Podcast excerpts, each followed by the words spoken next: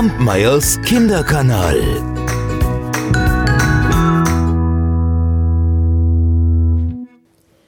Es war einmal ein armer Korbmacher, der hatte mit seiner Frau sieben Jungen. Einer kleiner als der andere. Und der jüngste Sohn war bei seiner Geburt nur einen Finger lang. Und so nannte man ihn Däumling. Und da er auch nur wenig wuchs, blieb ihm der Name. Aber er war ein pfiffiger Knirps. Er war schlauer und gewitzter als seine Brüder.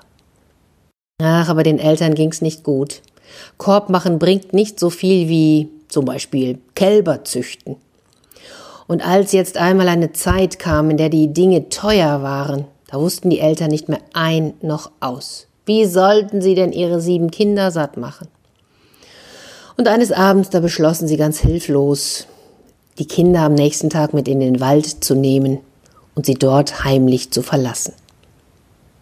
Die sechs Brüder hatten nichts davon mitbekommen, die schliefen schon, aber der kleine Däumling, der hörte alles. Er erschrak natürlich, aber dann, dann überlegte er, was er tun könnte und lief ganz früh morgens zum Bach, sammelte seine Taschen voll weißer Kiesel und ging dann wieder zurück. Den Brüdern sagte er nichts. Und nun machte sich die ganze Familie auf den Weg in den Wald.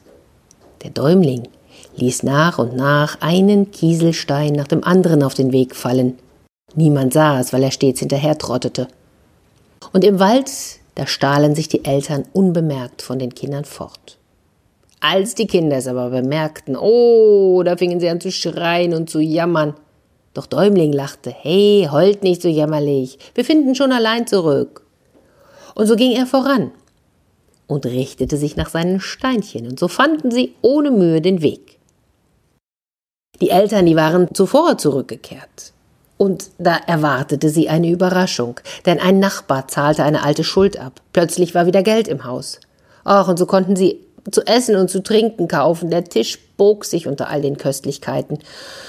Und da bereuten sie sehr, dass sie ihre Kinder verstoßen hatten. Die Frau jammerte, ach, hätten wir sie doch nicht im Wald gelassen. Jetzt könnten sie sich satt essen. Ach, und vielleicht haben sie jetzt schon die Wölfe im Magen.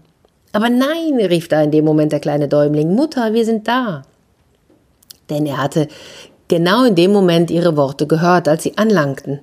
Und so trippelten die sieben kleinen Korbmacherkinder zur Tür herein und machten sich mit Heißhunger über das Essen her. Ach, die Freude war groß und es wurde herrlich gelebt. Doch es dauerte gar nicht lang. Da war in des Korbmachers Hütte schon wieder Schmalhans, der Küchenmeister. Und wieder beschlossen die Eltern, die Kinder im Wald ihrem Schicksal zu überlassen. Hatte wieder alles gehört. Und am nächsten Morgen wollte er aus dem Haus Kieselsteine auflesen. Oh, aber dieses Mal war die Tür verriegelt. Und für Däumling war der Riegel viel zu hoch, da kam er nicht dran. Also musste er sich anders helfen. Ehe alle in den Wald gingen, steckte er Brot ein und streute davon Krümel auf den Weg. Und alles war genau wie beim ersten Mal. Doch dieses Mal fand Däumling den Heimweg nicht, weil natürlich alle Vögel die Krümel gefressen hatten. Was sollten sie also tun? Och, die Brüder heulten zum Stein erweichen. Sie tappten durch den Wald, bis es finster wurde, und alle hatten schreckliche Angst. Nur Däumling, der schrie und fürchtete sich nicht. Unter einem Laubschirm eines Baumes, da schliefen die sieben ein. Und als die Sonne aufging, da stieg der Däumling hinauf auf den Baum, um die Gegend zu erkunden. Er sah nichts als Wald. Überall, in alle Richtungen sah er nur Wald. Aber wartet. Doch, da ist doch das Dach eines kleinen Hauses. Und so merkte er sich die Richtung, ließ sich vom Baum herunter und ging dann seinen Brüdern voran, durch Dickicht und Dorn. Endlich sahen sie das Haus. Ach, und sie waren so froh und klopften ganz vorsichtig an. Da trat eine Frau heraus, und Däumling bat ganz lieb, ob sie sie einlassen würden. Sie hätten sich verirrt, sie wüssten nicht wohin. Oh, ihr armen Kinder. Ach, ich würde euch gerne einlassen, aber dies ist das Haus eines Menschenfressers, und er mag ganz besonders kleine Kinder. Oh, da zitterten die Brüder. Ach, sie hätten ja lieber selbst etwas zu essen gehabt, statt gegessen zu werden. Doch die Frau hatte Mitleid, und so gab sie ihnen etwas zu essen und versteckte sie dann. Bald darauf hörte man Schritte. Und dann kam der Menschenfresser durch die Tür. Er setzte sich an den Tisch, ließ Wein auftragen und Hey, ich wittere Menschenfleisch.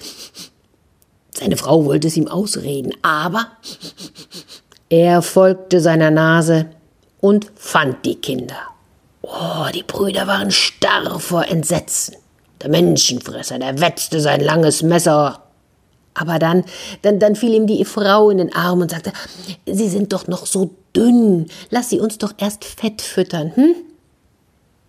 Und so wurden die Kinder in eine finstere Kammer zu Bett gebracht. Der Menschenfresser, der soff so viel Wein und immer noch mehr brachte ihm seine Frau, und dann legte er sich hin und schlief seinen Rausch aus. Und als er schnarchte, dass die ganze Hütte wackelte, da weckte Däumling seine Brüder, schlich sich mit ihnen aus dem Haus und suchte das Weite. Ja, aber sie kannten sich ja nicht aus, und so rannten sie voller Angst in die Irre. Als der Morgen kam, da erwachte der Menschenfresser. Und so sprach er zu seiner Frau, oh, jetzt habe ich Hunger. Geh und richte mir die Krabben von gestern.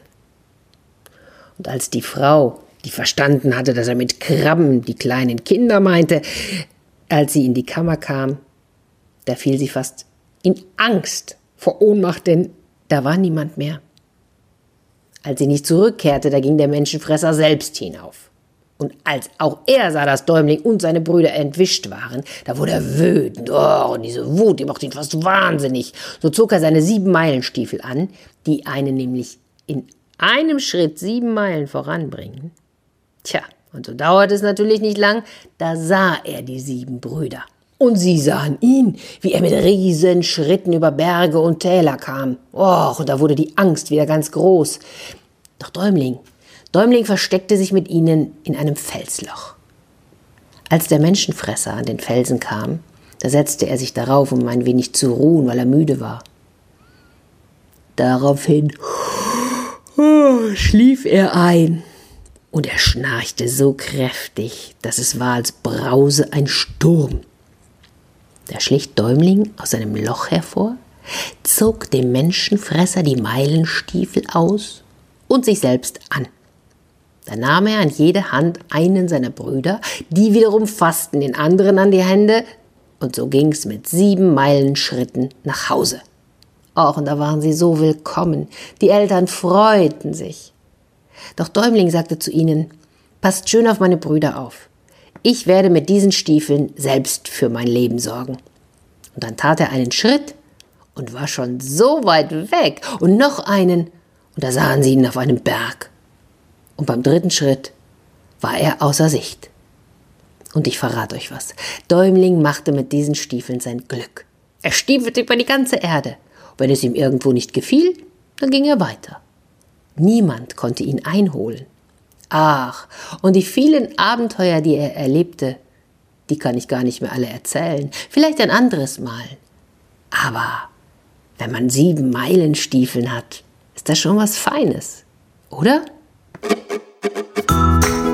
Kampmeyers Kinderkanal.